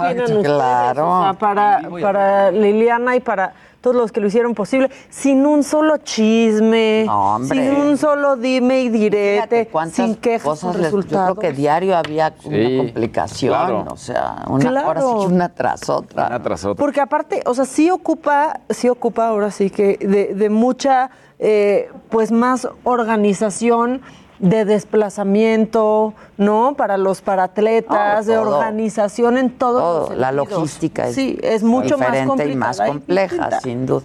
Y mira, 22 medallas. Ajá, ellos se llevan el honor de esta semana. La el deshonor, es que hermana, ¿quiénes están? En el deshonor está Isabel Arvide, por su grito desgañitado, desorbitado, fuera de Ay. lugar.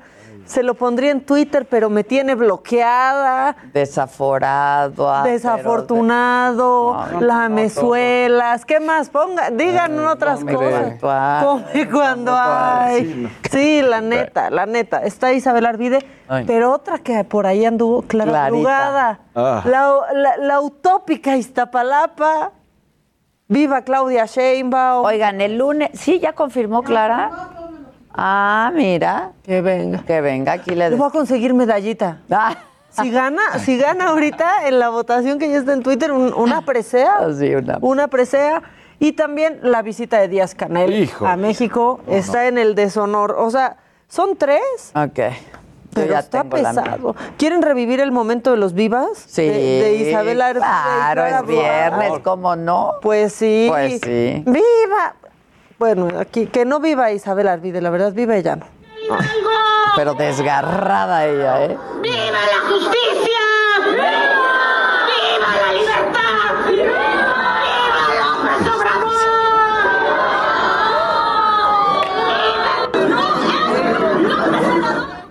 Bueno, ella podría estar en el honor. Ella, La exacto. borrachita que lo defiende. incansable. Y ahí va Clara Brugada.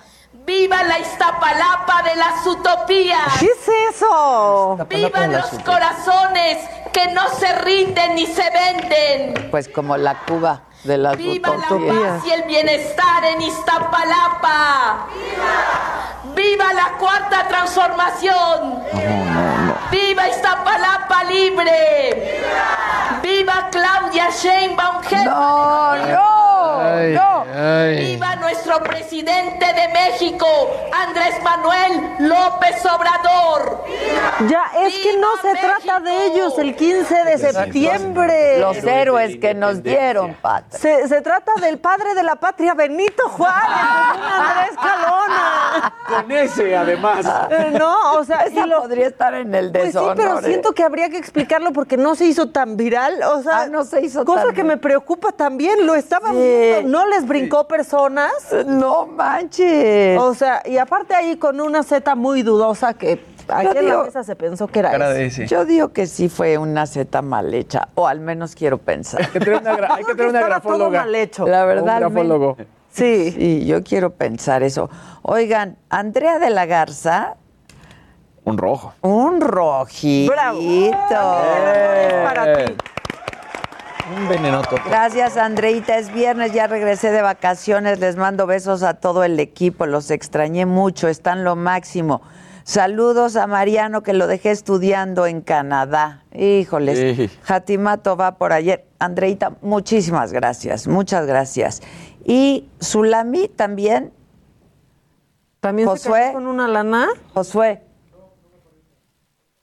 O, Jo- o Zulami es de otra ocasión. No, sí, aquí está Zulami.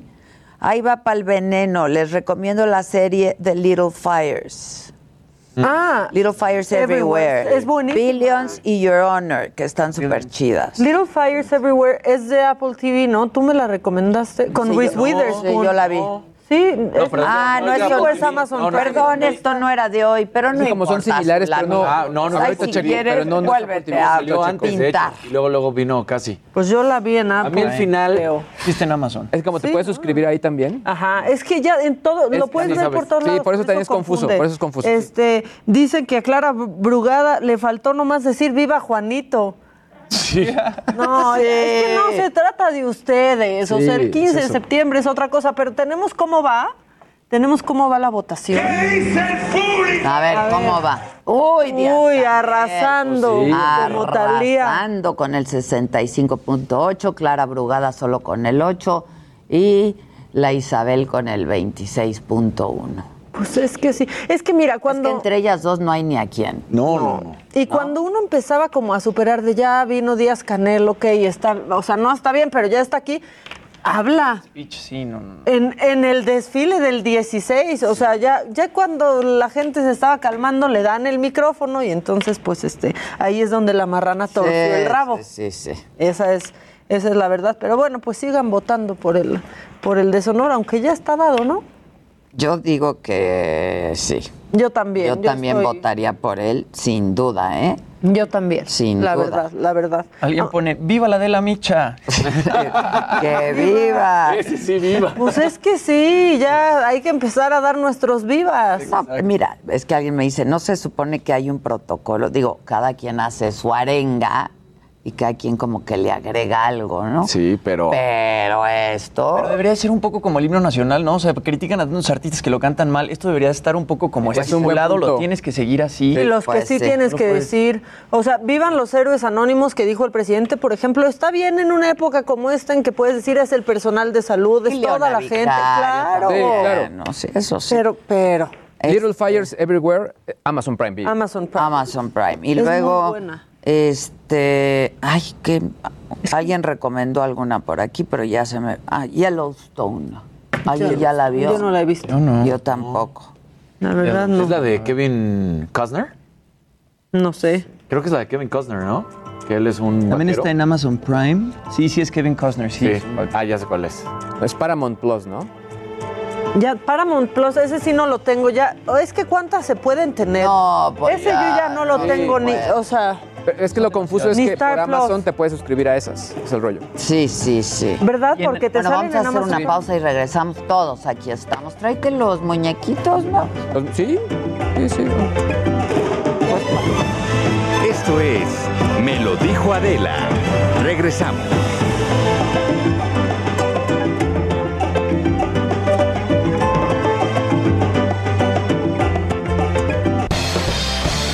Regresamos con más de Me lo dijo Adela por Heraldo Radio.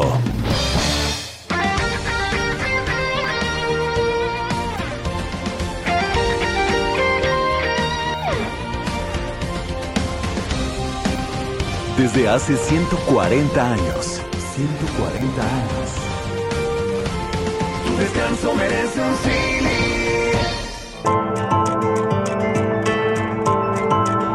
Continuamos en Me lo dijo Adela.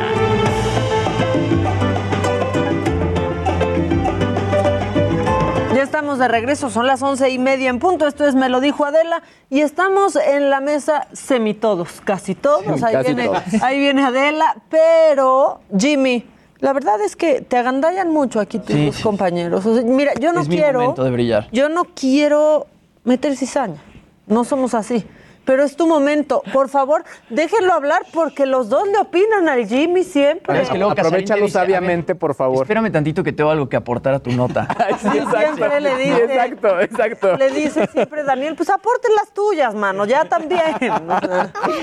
Oye, Maquita, te escuché hablar en la mañana de todo este tema de Nicki Minaj. ¿Le vas a aportar? ¿Tienes a- algo que aportar a mí? algo que le vas a aportar a su Está nota? buenísimo lo de Nicki Minaj. Es un Sí, chismesote el de Nicki Minaj porque el lunes, bueno, para empezar ella falta el Met Gala porque uno de los requisitos para ir al Met Gala era que pues tener la, tener la vacuna contra el COVID-19. El lunes ella publica un tuit eh, en el que dice que una prima suya en Trinidad no se iba a poner la vacuna porque un amigo suyo ya se la había puesto y le había causado impotencia. Se le Y que se le había inflamaron inflamado el y que se le habían inflamado los testículos.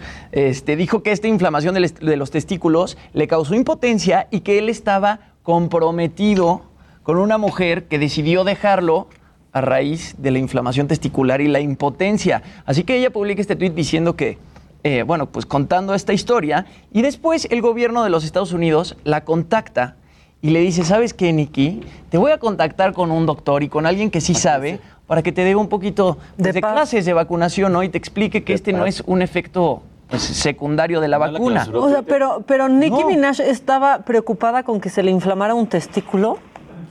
Esa es la pregunta. Exacto. O sea, la Casa Blanca le dijo, mira, te aseguramos que no se te va a inflamar un testículo, Nicki Minaj, porque no tienes. Porque no tienes, o bueno. básicamente. Hasta donde sabemos. Hasta donde sabemos si no tiene, tienes. no nos importa. ¿no? Exacto, O sea, exacto. Hasta el doctor Fauci tuvo que salir el martes y en, en una entrevista con CNN dijo que el Internet y las redes sociales están plagadas de desinformación y que es esencial cancelar información como esta. Eh, lo que tú decías es importante. A ella no la bajan de Twitter ni la bloquean de Twitter por hacer estas afirmaciones, cuando hemos visto que a Pati Navidad, por ejemplo, cuando habla del COVID, le han cancelado la cuenta de Instagram, le han cancelado la cuenta de Twitter y pues al parecer, bueno. y Nicki obviamente Minaj tiene no mucho más alcance Nicki Minaj Claro. que Pati Navidad, este, por mucho, ¿no? Y perdón que eh, aporte tu nota. No, así sí, Porque miren, ya la desarrolló. No, pero es que lo que hemos dicho, doctora, o sea, todo el tema de Twitter que de pronto es como muy raro, o sea, aquí ciertas políticas y por qué no aplican- Discrecional. exactamente, ¿por qué no aplican estas otras políticas o las mismas que, que se aplican en México a este caso, no? Pues sí, pásale, pásale. Estamos.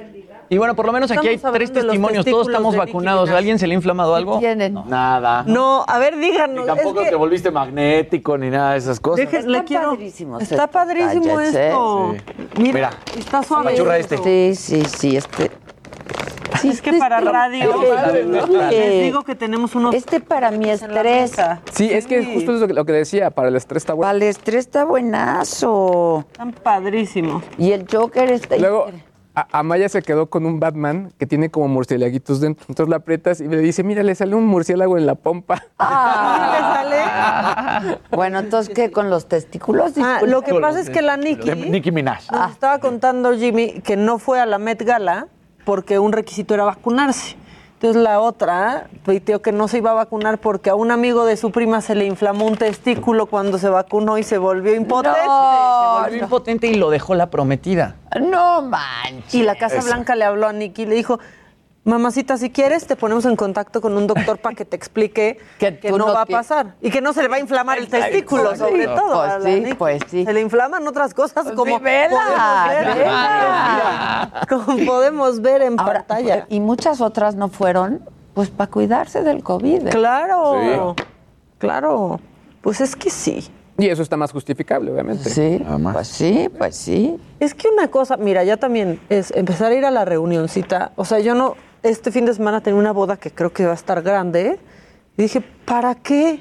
Qué necesidad. O sea, menos que sea alguien muy ya, o sea, también ya estoy ventaneando horrible así de, al menos que es alguien muy Sí, cercano, pues ya voy.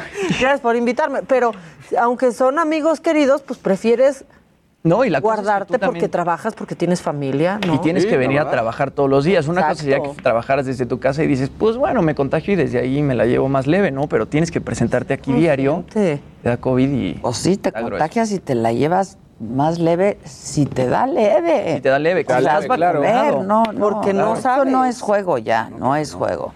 Este, Crisel Mackenzie, uy, anda de un generosa. ¿Cuánto soltó? No, pero diario suelta, o casi. Ahí va para el venenito. Buenos Ay, la días. Mackenzie. Hola, mana, hola. Oigan, uno de los deportistas favoritos de, de muchos es Tom Brady. Y pues, ayer sacó una plática en la cual Tampa Bay, el equipo en el que está, saca una plática con Rob Gronkowski, que ya son estos dos compadres. Y le hace una pregunta que para muchos sería descabellada, pero pues no, porque el Tom Brady se ha demostrado algo es que se cuida perfecto. Y si quieres vemos, pero le dice, ¿podrías jugar hasta los 50? Y Tom Brady dice, ¿por qué no? Además estamos en Florida, que este es el lugar de los retirados, así que termino de jugar y ya me retiro de una vez. Entonces, mira, aquí está justamente como lo platicaban. Y bueno, pues ahí está. No, pues es que No, hay- ahí está. Pero... Mira, o sea, ¿Lo habías largas, no digas la misma. No, pero, Pero- pero ¿lo habías, la- pedido, la ¿lo realidad habías es que- pedido? Aquí está, aquí está. La imagen. Mira, aquí está. Tom Brady Está. played a Ahí está. 50. I think, I mean, I don't find it so difficult. And plus, in the Florida, it's kind of a retiree state, so I feel like I can play and then just glide into retirement. I think I can. I think it's a yes. Entonces, pues te habla de uno de los mejores corebacks eh, ganadores, 44 años. Hoy tiene 44 años, entonces serían 6 años más. Y el año pasado, cuando recién llegó, pues ganó un Super Bowl. Tiene la capacidad y la forma física, sin duda alguna, para hacerlo y se cuida muy bien. Él, él ha sido creador, por ejemplo, de muchas cosas del TV12, que es el número 2 el que util- utiliza para suplementos alimenticios que dice que ayudan más, eh, tecnología para pijamas de cómo dormir, eh, recovery health, muchas cosas. Nosotros necesitamos eso. Sí, las pijamas. de las pijamas, de cómo El dormir. pijama, Duran por favor. poco. Sí, sí, sí, sí, sí. O Por eso sea, mejor uno duerme encuerado, ¿no? no.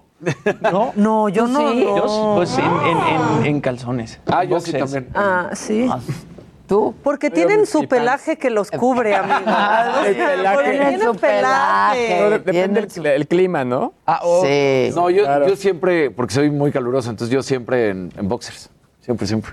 Siempre. No, yo sí necesito estar caliente. Una franelita, una cosa Y no soporto que a- lo- con lo que me estoy tapando no pese. Ya sé, eso es un No bajón. puedo. O sea, necesitas tener y tener y Una tener. No security tener, Pero que blanket. sientas que está pesado ahí un buen edredón. Hasta pues. las venden así en, en Amazon y así, las ponen como security blankets, como este relaxing blankets, así. Sí, sí, Porque sí, que pese O sea, así tantito. con la sabanita, me muero. Me muero, no puedo.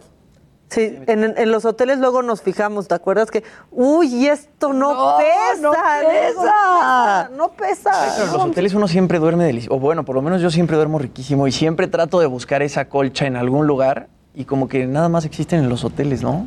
O querer comprar la almohada del hotel. La- La que- línea de. La colcha, de- sí. A mí me pasa mucho que, me, que quiero la almohada del hotel. Sí. Sí. Yo siempre estoy no las o la colchoneta, sí. Que no necesariamente calienta mucho, pero la sientes que te cubre, hombre. Que pesa, Que pesa. que arropa, Que contiene. Eso se necesita. Este, Alejandro C., muchísimas gracias. Nos mandó para el venenito. ¿Le contestas, Josué, porfa? Muchísimas gracias. Ahora Josué te dice dónde y a qué hora. Muchas gracias. Que, que si van a rifar estos muñecos, no, estos ya son de una. Este, disculpen, estas- estos muñequitos que ven aquí, Les más dije los se que apuraran. están aquí. Oye, ya dije que se ¿Cuál es tu. Batman favorito? ¿Qué No, actor es tu pues- Batman favorito? No, no, la verdad. Mira, y le está piense y piense, y piense, Piense, y piense. piense y piense. ¿Tú era Michael Keaton? No, Val Kilmer. ¿Por- ¿En serio? Sí, a mí me encanta Val Kilmer. la- Sí, Sí.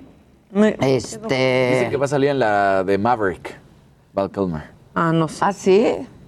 Este, ¿qué les iba a decir? Algo muy importante. Ay, así andaba yo aún. ah, ¿Qué diles cómo se ganan. Es muy fácil, eh, tienen que ir a las redes sociales, ahí ya sea las de Adela, las de un servidor, las del programa, y a- aparece un link, presionan el link y los va a invitar a mandar un tweet, y es lo único que tienen que hacer. Ah, pues está fácil. Básicamente, y obviamente, digamos que como ya hay mucha gente que está participando, obviamente los que participaron se van a rifar para que puedan obtener una de estas figuras. Ah, ok, ok, ok. Exactamente. Para, para las bendis. O sea, Pero- claro, bendis. Exacto. Que sale No, y bien a mí me la encantan estos muñecos. Sí. ¿eh? Yo de pronto, ah, Susan me regaló unos de Alicia en el País de las Ah, Maravillas que ¿de amo. Funko? ¿Eran los Funko? Los, Ah, ajá, sí. Que los esos Funko son una padrísimos. maravilla. Yo tengo una colección ahí. Sí. Oye, y hay forma de hacer tu Funko personalizado. También. O sea, un Funko de Adela. ¿A poco? Claro. ¿Cómo le hago? Mm, no, él sabe.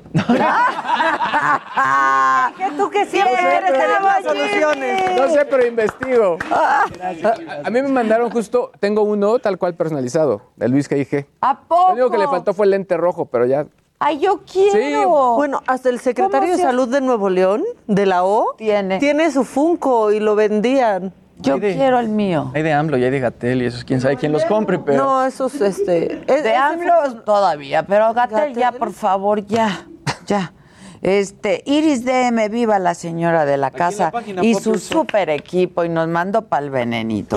Bien. Claro que yes. Dice Rafael. La Laura está tardidísima ahorita. Este, que si estás tú en la rifa, Jimmy. La verdad es que sí es un muñeco. nuestro pero más ese- muñequito, Es, es es un muñequito. un figurín. chiquitito. Ese no se rifa, ese se queda aquí.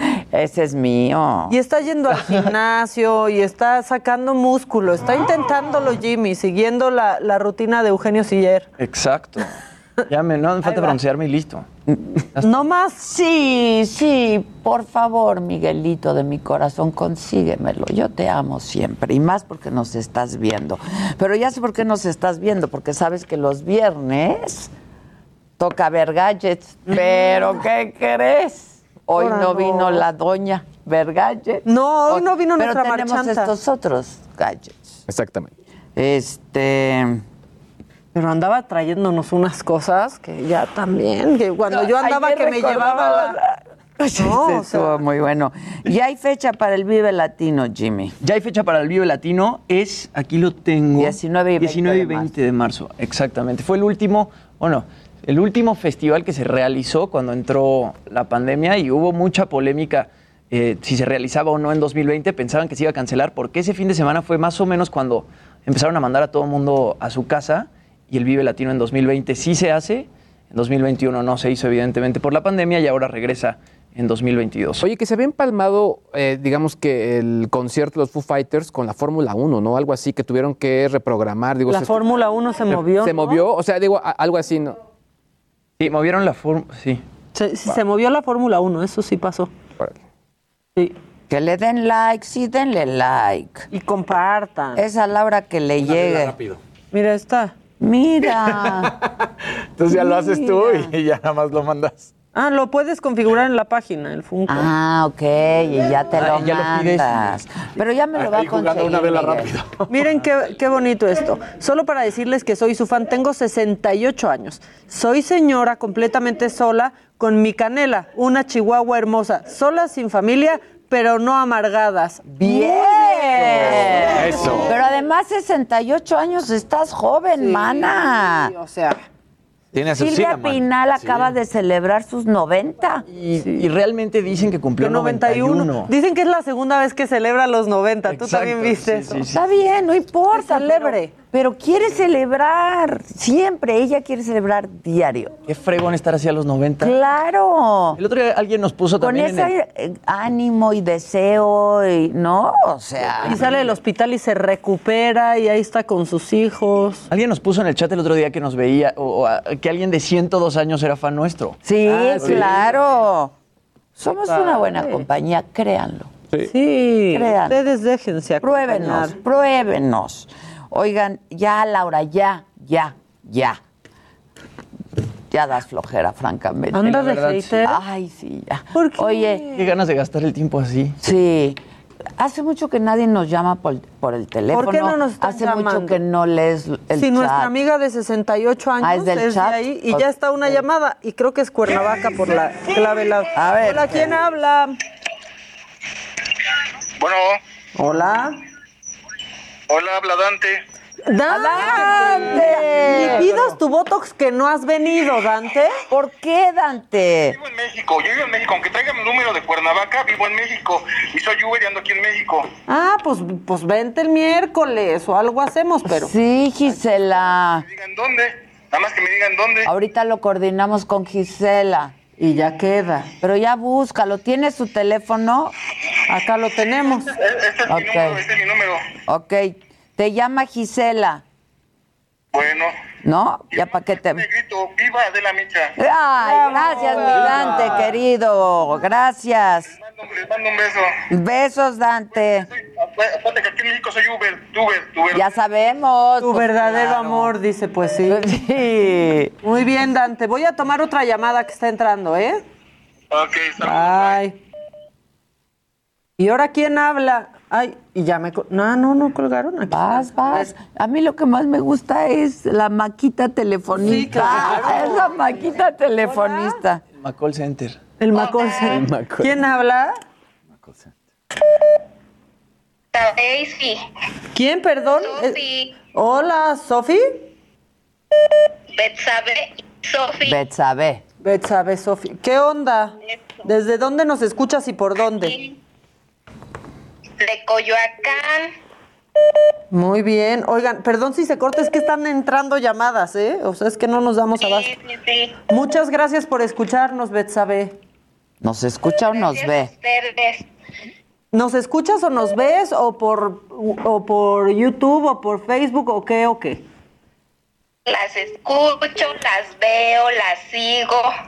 Súper. Muchas gracias, ¿eh? Tengan bonito día. Igual tú, bye. Mira, o sea que si Morelos, que si Coyoacán, vuelvan a llamar porque ya tengo como 20 llamadas perdidas, pero pues ni modo de cortarle así a Betsabe. Aquí está otra. Hola, ¿quién habla? Hola, Víctor Salazar. ¿Qué onda, Víctor? ¿Qué te traes? ¿Cómo estás? Buen, buen día a todos. Todos bien, Bien. gracias. ¿Tú? ¿Qué quieres contar? Bueno, yo quisiera felicitar al aire aprovechando que es cumpleaños de mi mamá, Carmen Limón, de Orizaba, Veracruz. Los estamos viendo como siempre. Y pues soy fan de todos. Excelente programa y buena compañía por la mañana. Wow, muchas gracias. Gracias Adela, saludos Jimmy, saludos. Saludos a todos. Besos, bye. Bye. Cuídense. Igual tú. ¿Ves? Y ahí está luego, luego. Nomás les decimos que ahí está otro. Es que, perdónenme, amigos y compañeros. ¿Quién?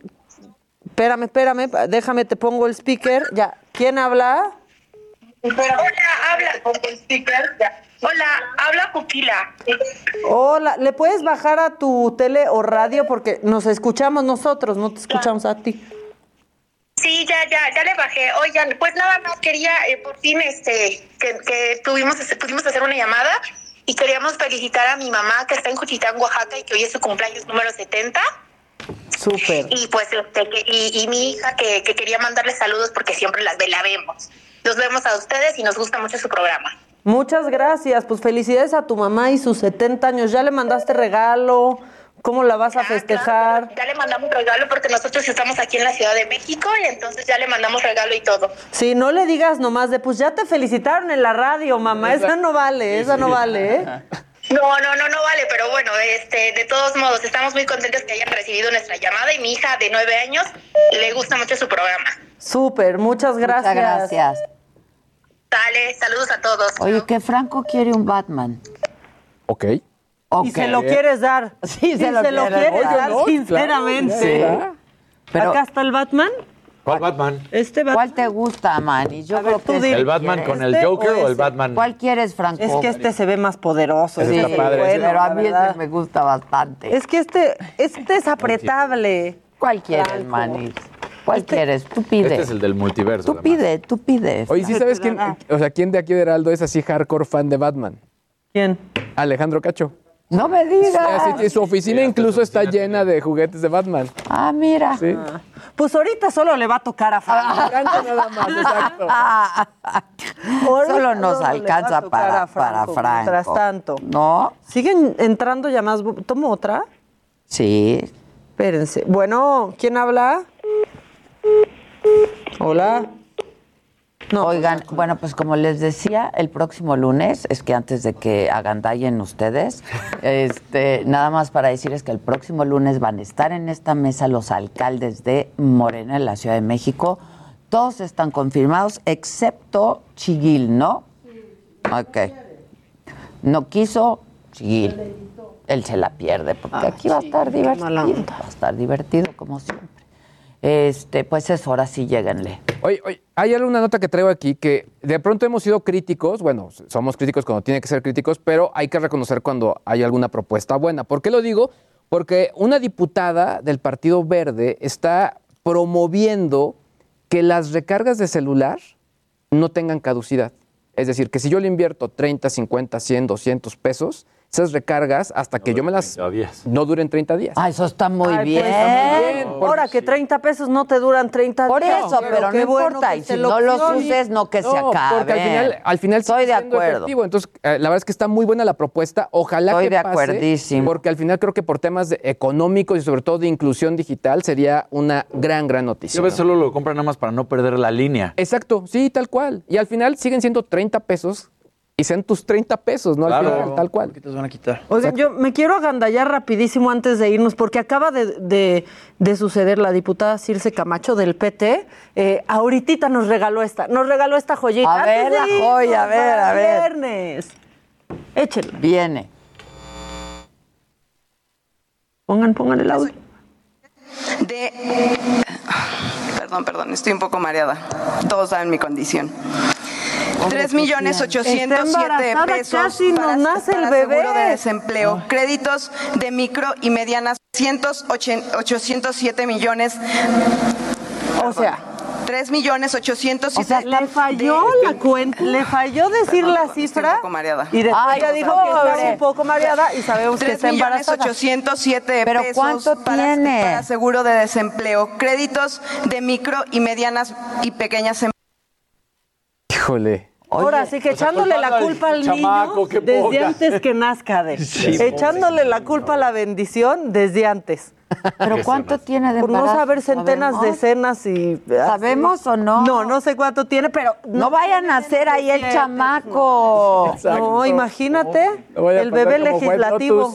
Cuéntalo de Alex. Me, acaba acaban de mandar un meme que se acaba de pelear obviamente por todo lo de pues lo que pasó con la catsup y todo este rollo, pues con ¿Alex la Intec? con Alex Intec, con Telehit porque acaban de poner un meme donde dice le, le están agradeciendo a, a las distintas personalidades por su aportación a la música, pero ponen al centro a Alex Intec que le ponen tú no. Entonces Alex Intec le responde diciendo, oye, pues qué mala onda que además todavía, am- digamos que conmigo tienen ciertas, eh, digamos que comentarios y ahora hacen esto, ¿no? Sí, y lo que dice Alex Intec es que cómo puede ser que hace varios años pusieron mi música y que música. creció Telehit gracias a mi música y ahora ponen... Es muy bueno. Sí, O sexo, bueno. que- Justo lo estaba platicando con el productor del programa ahorita. Igual no te gusta tanto la música de Alex Sintek, pero lograr llegar a las masas de esa forma y que tus canciones se hagan himnos y que todo el mundo las conozca. Y Wham pues es Diram. Diram, diram, Todo el mundo se la O sabe. esa de con la pompi de tu mamá, con la pompi de tu mamá. Así la cantan Híjole, Luis, esa sí no me la sé. Es que así la cantan mis hijos. Ese es Alex ¿Cómo Intec y va? la gente normal, ¿no? Pero eso, El- ¿quién el canta? Alex Intec. Su grupo era el de Alex A ver. No, ¿cómo no es la de gente, no, es, es la ¿Es de, ahorita les digo cómo se llama, pero es que es- es- esa la Yo cantan quiero saber de qué se trata la canción para que Ya me acordé La a quién mandé al deshonor. El de hombre. Al padrecito este. Ah, sí. Ah, claro, o sea, hasta Te se nos dije, olvidó al Lázaro. deshonor. El Y me recordó Raquel. Raquel, ya, pues sí. Gracias, Raquel, mana, Sí, es cierto. Y a su mamá fue. también, que ya va a cumplir años y me lo está recuerde y recuerde y recuerde. Este. Tan guapa y preciosa, y la amamos. Ah, ok, te dije que antes su. Bueno, gracias. ¿Perdona? Este, nada, pues que nos vemos el lunes, que pasen un buen fin de semana. Para algunos ya fue fin de semana larguísimo, puentesazo, ¿no? Para otros, pues no, pues no. Y por lo como pintan las cosas, el fin va a estar, pues, nubladón, nubladón. Entonces, este, hay que ver pelis, ¿no? Hay que ver pelis. No se les vaya. Ah, Ah, esa esa, voy a esa, ver, esa. Mándame mensaje para que Sí, se, para recordarme. Bueno, pues gracias a todos, a todo el equipo, a todo el staff, a todos, en todos lados, sobre todo a ustedes. When you make decisions for your company, you look for the no brainers. And if you have a lot of mailing to do, stamps.com is the ultimate no brainer. It streamlines your processes to make your business more efficient, which makes you less busy. Mail checks, invoices, legal documents, and everything you need to keep your business running with stamps.com. Seamlessly connect with every major marketplace and shopping cart. Schedule package pickups and see your cheapest and fastest shipping options from different carriers with rates up to 89% off USPS and UPS rates. And with the stamps.com mobile app, you can take care of mailing and shipping wherever you are. Make the same no-brainer decision as over 1 million other businesses with stamps.com. Sign up with code program for a 4-week trial plus free postage and a free digital scale. No long-term commitments or contracts. That's stamps.com. Code program.